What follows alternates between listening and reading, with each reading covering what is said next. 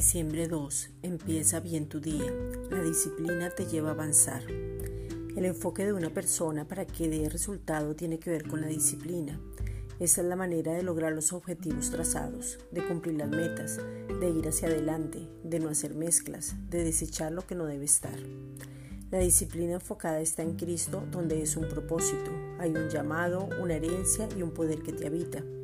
La disciplina te lleva a desechar lo que no te deja avanzar para establecer.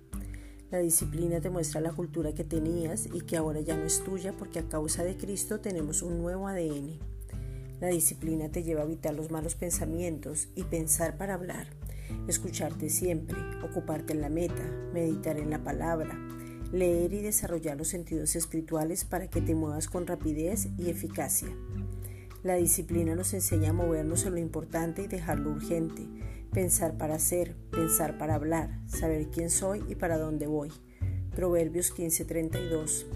El que tiene en poco la disciplina menosprecia su alma, mas el que escucha la corrección tiene entendimiento.